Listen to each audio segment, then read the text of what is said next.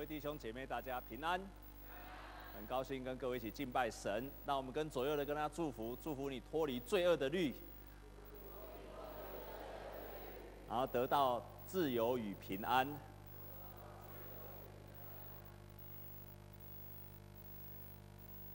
我们感谢上帝，让我们在差不多。啊、两年四个月左右，我们一起在计划后面的建堂。那我们到上个礼拜五，我们已经正式跟安住营造跟他签约了。所以我们很感谢神，真的感谢那个建堂小组啊，这个小组的成员啊，他们很多弟兄姐妹，他们花很多的时间。那尤其是到最近的时候，因为要跟建商签，哇，那每一个细项都要一逐步逐步的检查。我特别感谢我们当中有个应全兄，他在做第一场礼拜。还有尤秀贵长老的先生洪龙兄啊，他们是有建商的背景，所以他们帮我们教会一样一样的检查，让我们在上个礼拜五可以很顺利的签约。啊，我们他们都不在我们当中，不过我们用热烈掌声感谢神，也谢谢他们。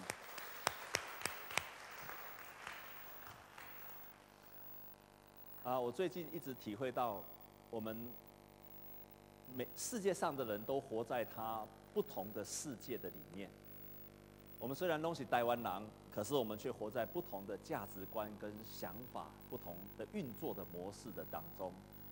你们都知道我们旁边有个金砖酒店吗？知道吗？有常去吗？啊，没有哈，有。我常经过，好好。有一次经过的时候，突然有一个小姐就叫我叶牧师，我 奇怪。叶牧师，我说，哎呦，我就从来没有进去过，哦，刚好经过，经过，你看叶牧师很，而且还很大声，叶牧师，我说，哎呦，啊，原来我们当中有个姐妹，她咳嗽，所以脸乌起来，她突然叫我叶牧师，我就想，哎呦，还好，还好没有进去过。那你们都知道吗？她前一阵子，事实上她拆掉了，而且关门了。我都很感谢神，牧师娘很感谢神，因为我每次经过那里的时候，就跟上帝说：“上帝啊，让这个赶快倒吧，让他关门吧。”哦，原来上几个月几个月前他突然关门了，而且又开始在拆了。哇，牧师娘跟我都很高兴。但是，他上个礼拜又开始营业了，而且是扩张营业。哇，那一天哦，我看好多的人去哦。那你们可能都不知道，我们住在这里的都知道了。他到了晚上啊，尤其是晚上差不多四五点的时候。我们教会全旁边全部都是小黄，因为那些人要下班了，很多酒客也要下来，你知道吗？在那边出出入入的人，都是跟你们年纪差不多的年轻人。我就想说，哇，这是他们怎么会有这样子跟我截然不同的世界观、价值观呢？我们每一个人都照着自己的世界观、价值观在运作，有些人他属于光明的，有些人就属于黑暗的。亲爱的弟兄姐妹，当我们成为一个基督徒之后，当我们成为一个基督徒之后，我们很可能会跟原来的价值观，不管是你的思想、习惯、行为，或者这个世界上的风俗，或者是律法，你可能还是照着你原来的这个模式在运作，可是。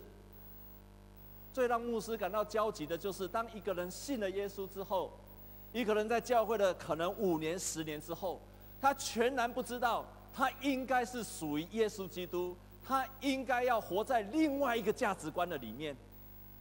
我们姑且说这个思想、行为、习惯、律法，我们把它总称叫做文化好了，也就是你会照着你原来旧有的文化在运作，可是。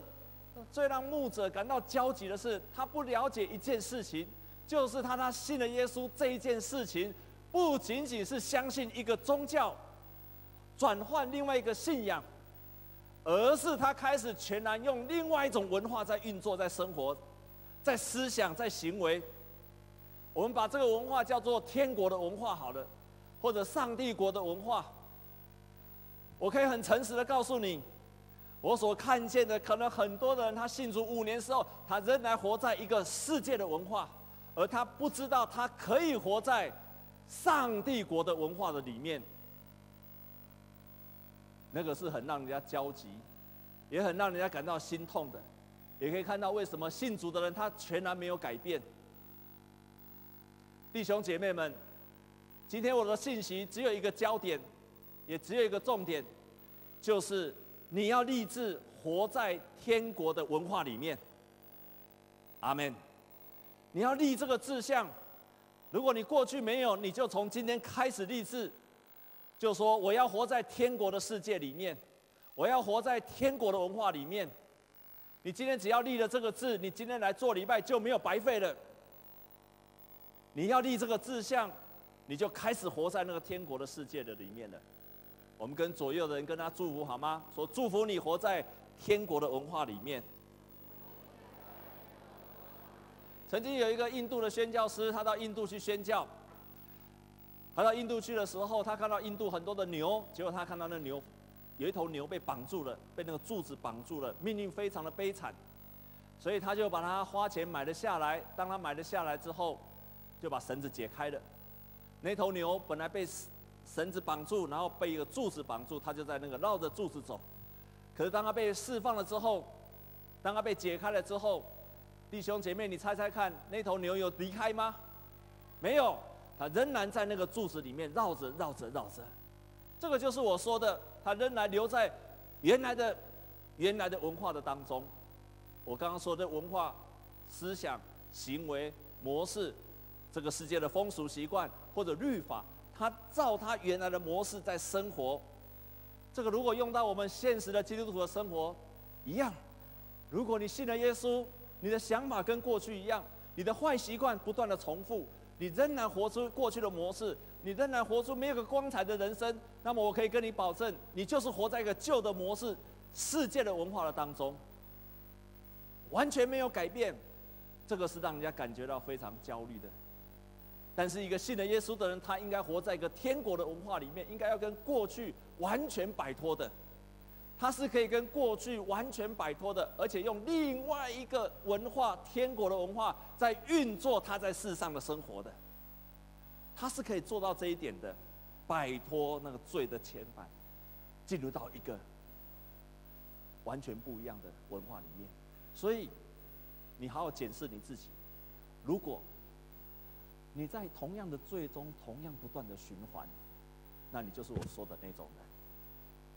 你不止你自己，你发现你信了耶稣之后，你的家庭，你的家庭仍然在同样的争吵、不幸的当中循环，那你就是我说的那种人。然后你发现你那个坏的习惯，信了耶稣之后，仍然在重复同样的做，那你没有能力去离开这个坏的习惯，你就是我说的那种人。甚至于，你发现你有重复同样的病。我不是说所有的病，有些病是因为你的坏习惯所引起的，甚至于是你家里的咒诅所引起的。你重复在那个当中，那你就是我所说的那种人。我们曾经在门徒训练的当中发现，有些人他的家庭，妈妈的婚姻失败，到他这一代也失败，到他的儿女也失败。我的意思就是这样子。如果你发现你的家族在重复了同样的东西的时候，那就是我所说的，没有办法摆脱那过去的咒诅、过去的罪，你就是我所说的罪。所以你一样信了耶稣，一样的思想，一样的习惯，一样的做法，一样的规定，你就是我所说的这种，你没有活在天国的文化的当中，没有带给你新的思想。为了要所有的福音，就是要帮助我们脱离那旧的一切旧的文化。所以在旧约也是一样。在旧约用什么方法？律法。旧约就用律法。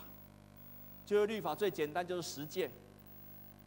可是到了耶稣那个时代，他们发现实践还不够，所以他们就加上了更多更多的诫命、禁令、律例，还有规条。本来只有十条的诫命，现在衍生为到六百一十三条。这六百一十三条的当中，其中。有两百四十八条是训令，教导你要怎么样做，你要守安息日，你要遵守上帝的话。另外有三百六十五条叫做戒令，就什么事你不可以做，在安息日你不可以做什么。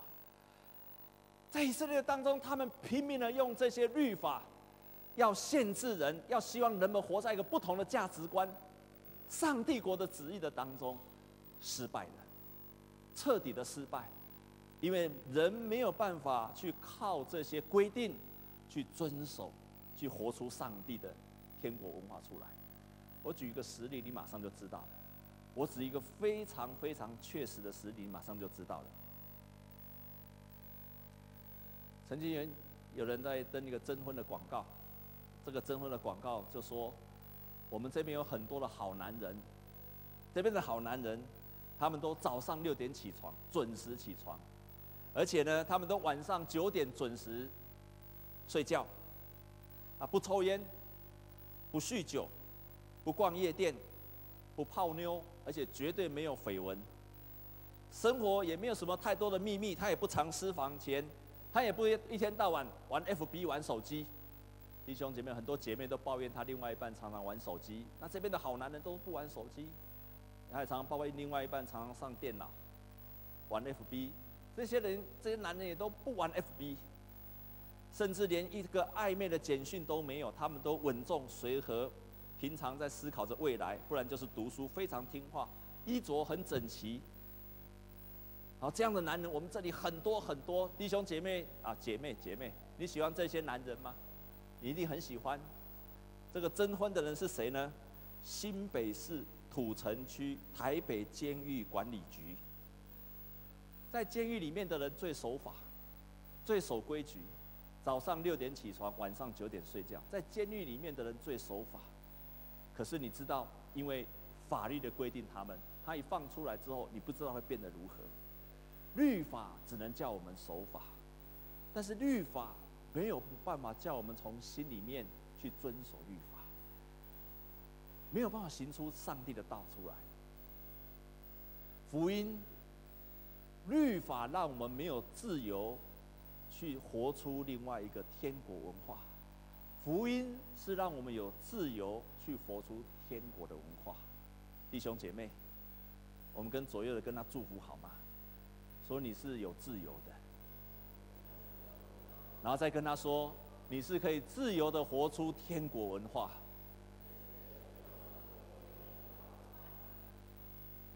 所以在今天的圣经的里面，他提醒了我们三件事情。第一件事情，也就是你已经信了主，所以从今天开始，你已经活在天国的文化跟律法的当中了。你所有的思想、行为、价值观将已经不再受过去旧的影响了。曾经有人解释这一节的圣经节，在这一节圣经节，他说：“我们一起来读第三十五节，好吗？我们一起来读第三十五节，好吗？我们一起来读哈，可以让我们看三十五节吗？第七章三十五节吗？罗马书七章，哦，二十五节，对不起，哈。”我们一起来读好吗？预备，请。感谢神，靠着我们的主耶稣基督就能脱离的。这样看来，我以内心顺服神的律，我肉体却顺服罪的律了。他在说明一个信了耶稣的人，他一方面有肉体，可是一方面他又属灵。一方面，所以有个有一个解经家就这样说，在这节圣经里面，他提到你的你的生命里面。一方面有你自己的生命，可是你信了耶稣之后，你又有上帝的生命在你的里面。所以一方面你既属肉体，又属圣灵；一方面你又有你本来的自己，可是一方面上帝的生命又已经在你的当中了。所以我们人现在就是活出这样的挣扎：一方面属灵，一方面属肉体；一方面属上帝，一方面又属自己；一方面属天国的文化，一方面又属世界的文化，在这当中来来去去。来来去去，我们的生命的里面有这两样的东西在我们当中，就是因为这两样的东西在我们当中，所以常常让我们觉得很苦。你今天如果是一个，你今天如果这个属世的就好了。你要做生意，你就去旁边的金砖就好，你一点都不会挣扎，你一点都不会挣扎，因为你的里面没有上帝的生命。可是就是因为你信了耶稣，你的里面已经有上帝的生命。你要去酒家的时候，你心里一定会挣扎。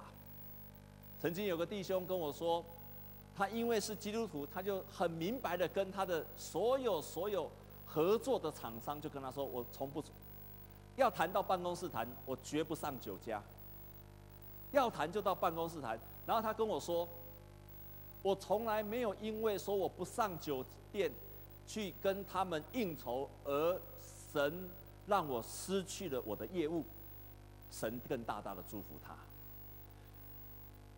一个属神的人，他一方面他知道他属肉体，可是又有神的生命在他的当中，他会产生的挣扎。所以圣经说，为什么我很苦？因为我的里面又有新又有旧，又有属上帝，又有属自己，又有属肉体，又有属灵，在那个当中去挣扎。新的、旧的都在那个地方挣扎当中。有一个牧师，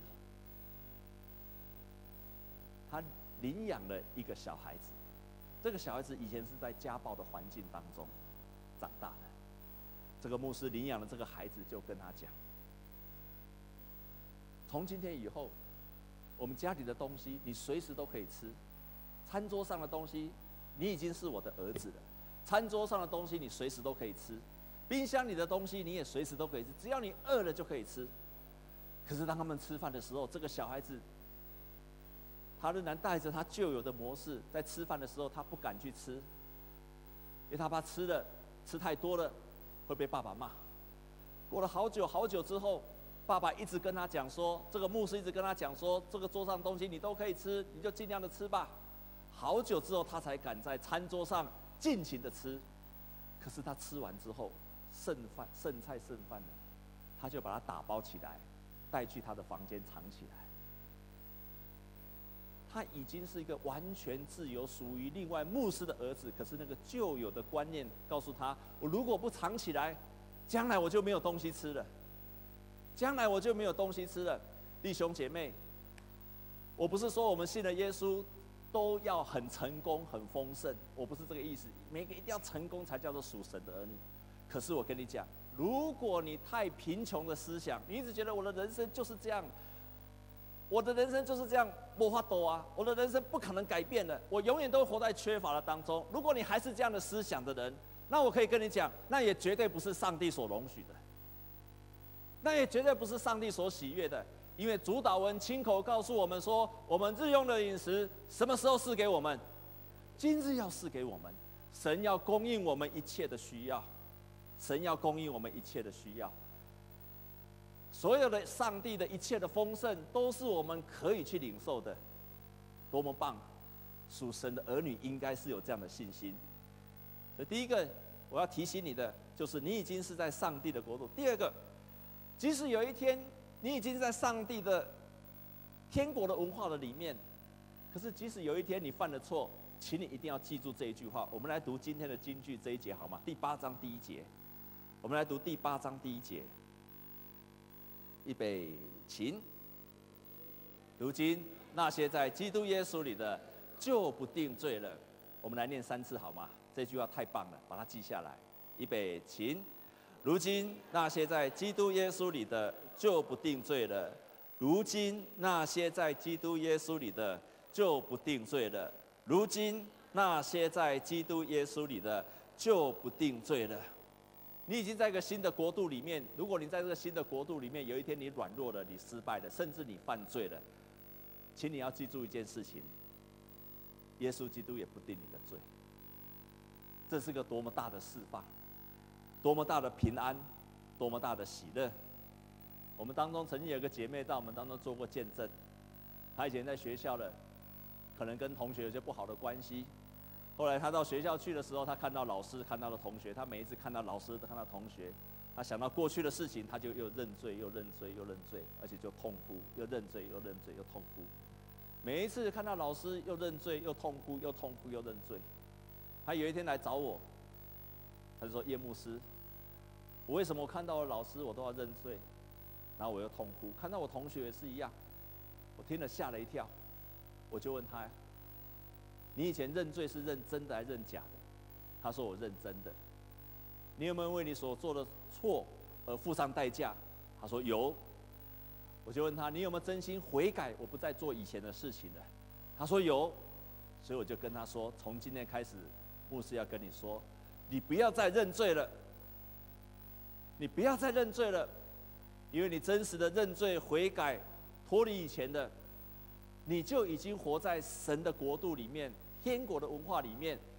如今耶稣基督也不再定你的罪了，所以在天国的文化的里面，如果你做错了，耶稣基督也不再定你的罪，你仍然属于耶稣基督。你可以知罪、认罪，但是不要定罪。阿门。很棒的，很棒的。你只要好好检查自己：我真实认罪了吗？我真的悔改了吗？我为我的罪付上代价了吗？如果那个声音持续告诉你说你有罪了，如果有一天你成为基督徒说啊，你以前是怎么样的人？你有罪了。如果有一天你成了基督徒之后，那个心里还告诉你说，你就是这样的人的时候，你没有用的，你的人生就是如此的时候，你要好好去想说，我有没有真实的认罪、悔改、付上代价？如果有的时候，你只要回答那个声音来的时候，你只要回答一句话，你知道是哪一句话吗？如果那个声音继续来的时候，你要用一句话去回应他，不要笨笨的让那句话一直影响你。那句话是什么？你知道吗？你知道哪一句话吗？你想不想知道？那句话很简单，就是“撒旦退去吧”，就好了。你只要说“撒旦退去吧”，我不要听你的声音。耶稣基督都不定我的罪了，上帝都不定我的罪的，撒旦，那是你控告的声音，退去吧。第三，当我们常常愿意学习顺从圣灵的律的时候。我们最后可以完全脱离罪恶的捆绑，我们可以完全脱离我们过去我一开始所说的生命中的咒诅、不好的习惯、错误的思想，你一定可以完全脱离的。在今天这圣经节当中，我们来读第八章的第五节，好吗？我们来读第八章第五节。我们一起来读第八章的第五节，我们一起大声来读，预备，请。因为随从肉体的人体贴肉体的事，随从圣灵的人体贴圣灵的事。好，再看第六节，好吗？体贴肉体的，就是死；体贴圣灵的，乃是平安。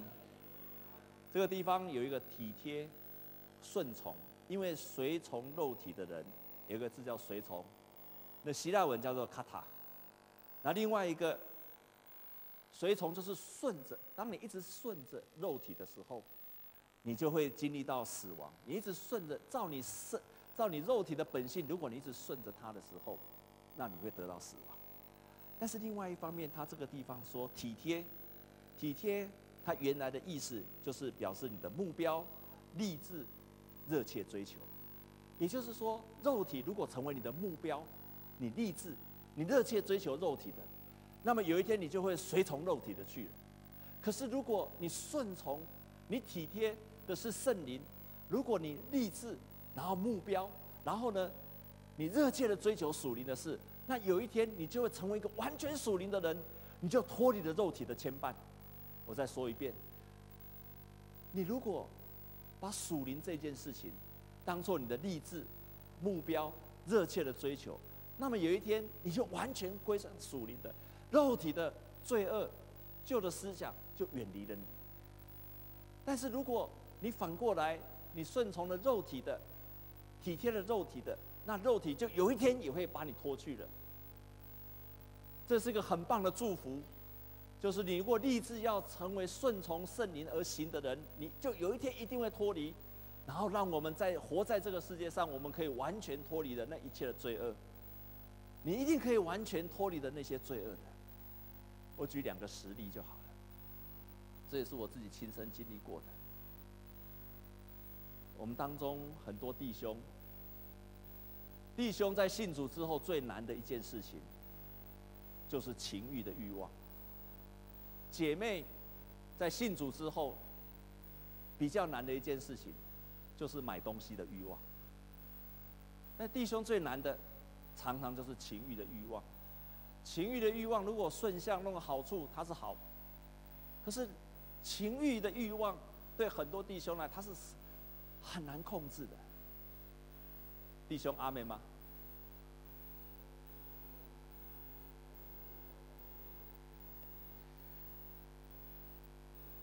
可是这种是本能的欲望啊，有办法胜过吗？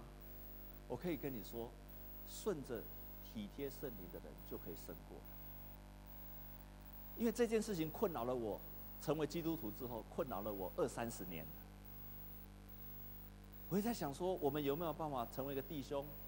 为什么每次当有个情欲的欲望来，尤其上次有位卢居牧师到我们在加拿演讲的时候，他说有些卢牧师说，尤其现在女生哦，哇，真的常常让弟兄犯罪。那个裤子越穿越短了，短到连屁股都露出来了。有时候你不想换，哎，看，哎，我看了，哎。现在不止一那么短，而且要还要还要裂开。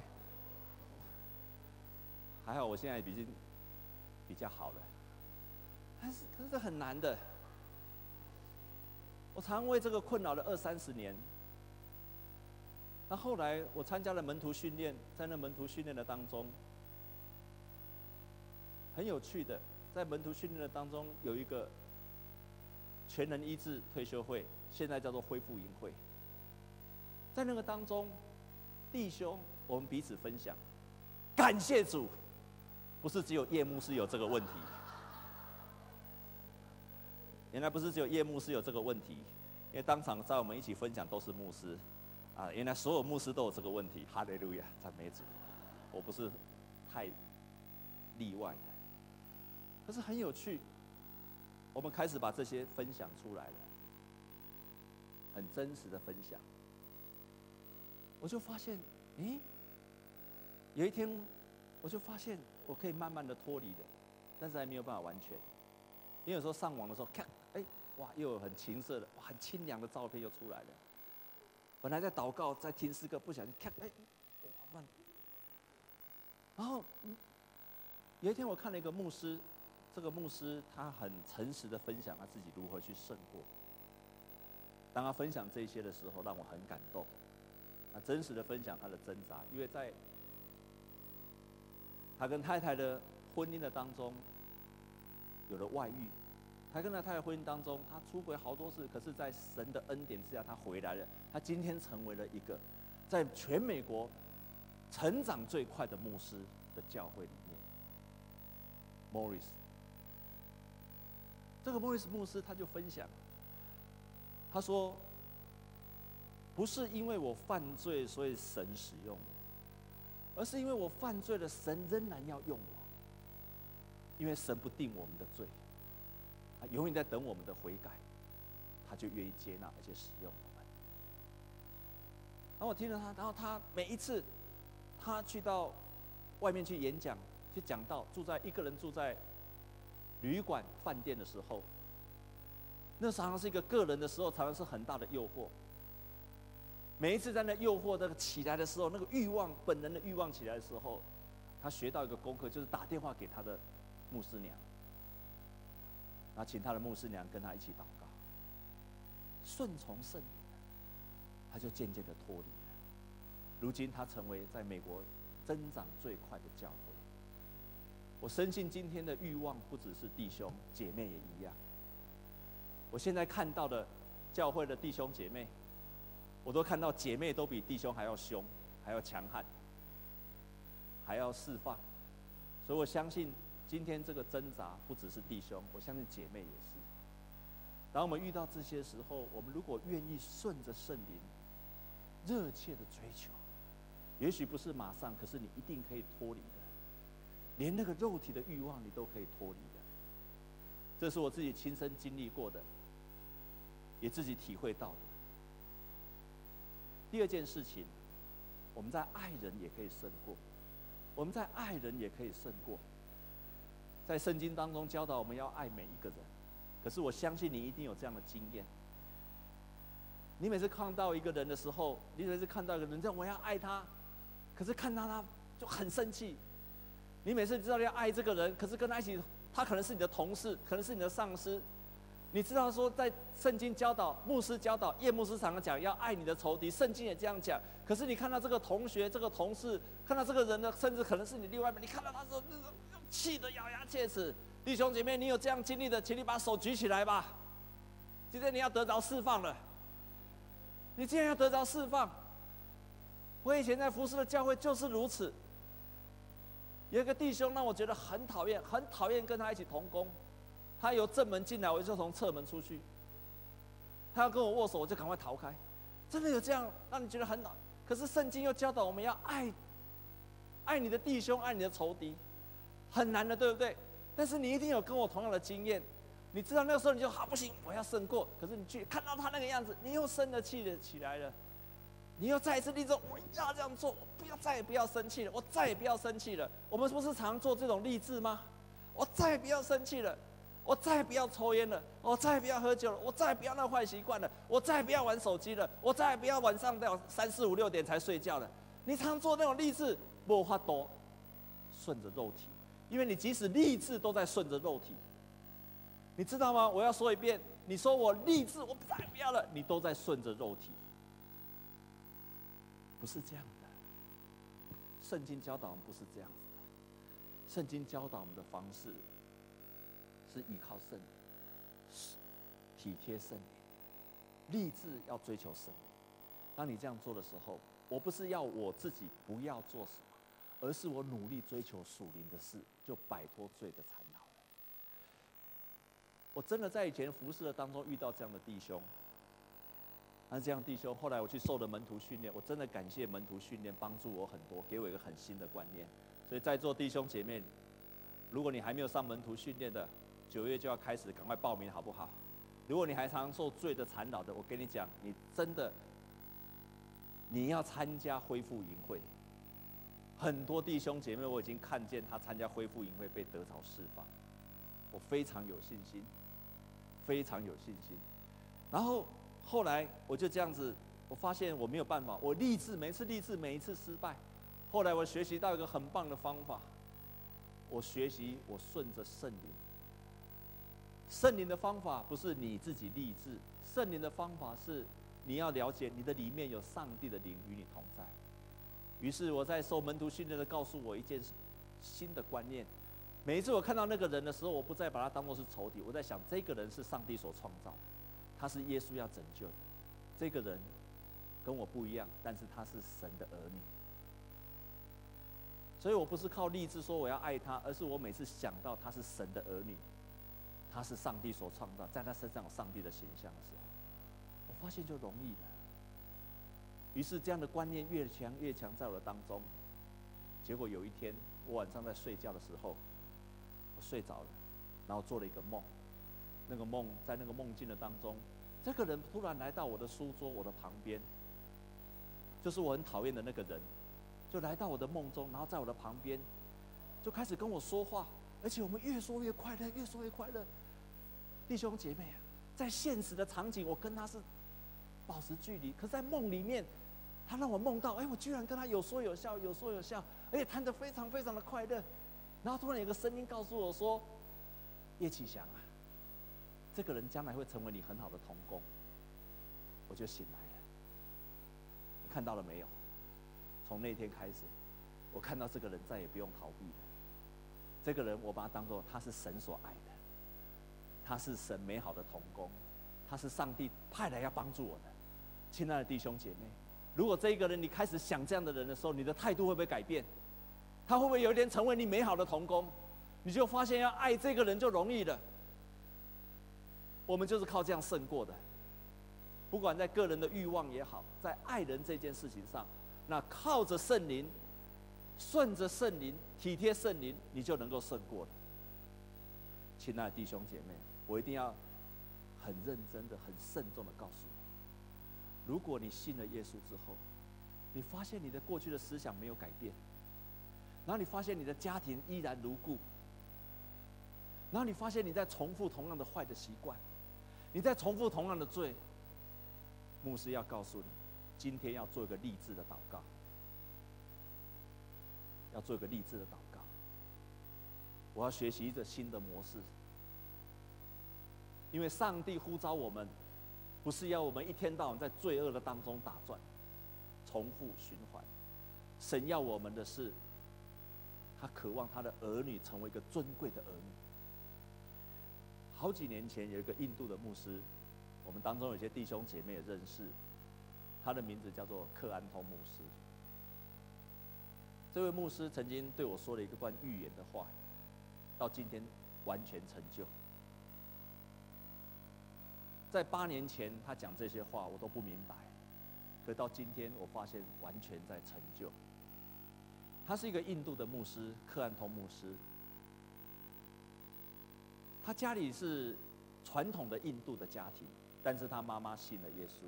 你可以了解一件事情，在一个印度教的环境里面，然后很重男轻女的环境里面，女生没有地位的印度的世界里里面，这个妈妈信了耶稣了，这是一个可怕的事情，因为从那天开始，他的爸爸就开始家暴他的母亲，只是因为他的妈妈信了耶稣，在那个印度教的环境，怎么可以成为一个基督徒呢？可他妈妈非常的坚定，一天到晚还是一样祷告，还是读经，坚持他的信仰。到这个克安通牧师七岁的时候，他的爸爸就把他妈妈跟他赶出去了，只是因为他们信了耶稣。他的妈妈持续的为着这个父亲来祷告，可是克安通牧师他心里完全没有办法接受这个父亲。一直到他十四岁的时候，也就是离开他的父亲七年之后，有一天，他看到有一个男人走到他家，非常的邋遢，非常的落魄。从以前，从以前那个地主，从以前一个很成功的企业家里面，他的爸爸变成一个邋遢的、贫穷的 homeless。他的妈妈立刻接纳了他。但他心中过不去，一直到他妈妈跟他说：“他妈妈跟他说，我们是属神的儿女，我们仍然要用属神的方式去看待你的父亲。”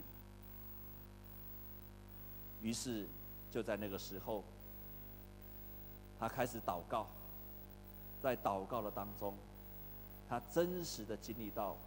天父的爱，他即使到天父的爱之后，从那一刻开始，他才真正的原谅了、接纳了他的父亲。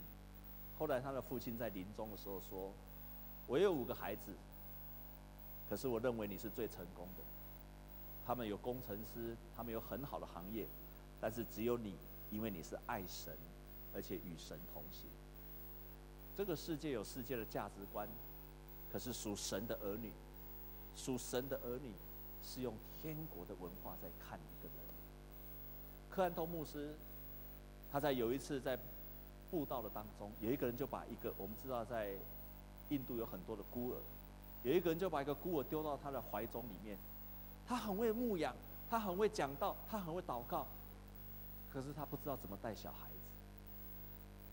于是从那天开始，他开始成立了一个。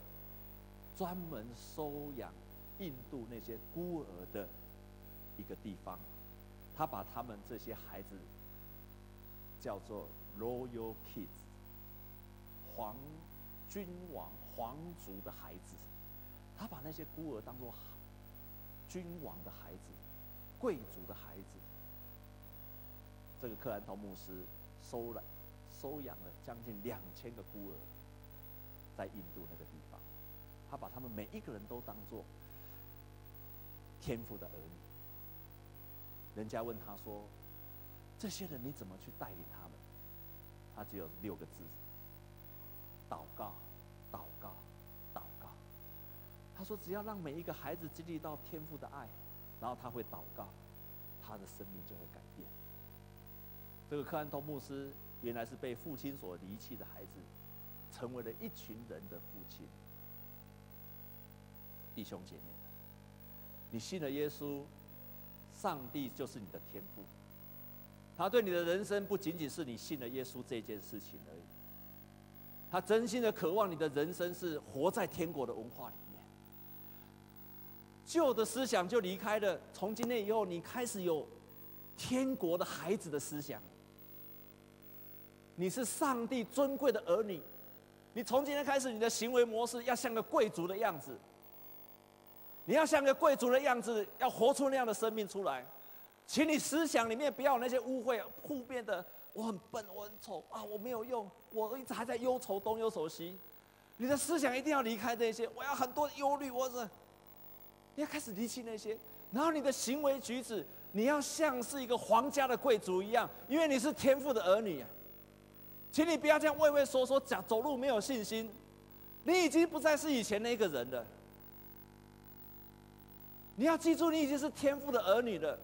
你有这个新的身份，所以你不要再像以前一样到处批评人、讲话啊，人生没有目标意义。你又活在以前的世界的当中。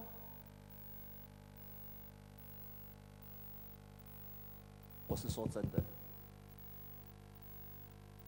请你不要再活在以前的世界文化的当中。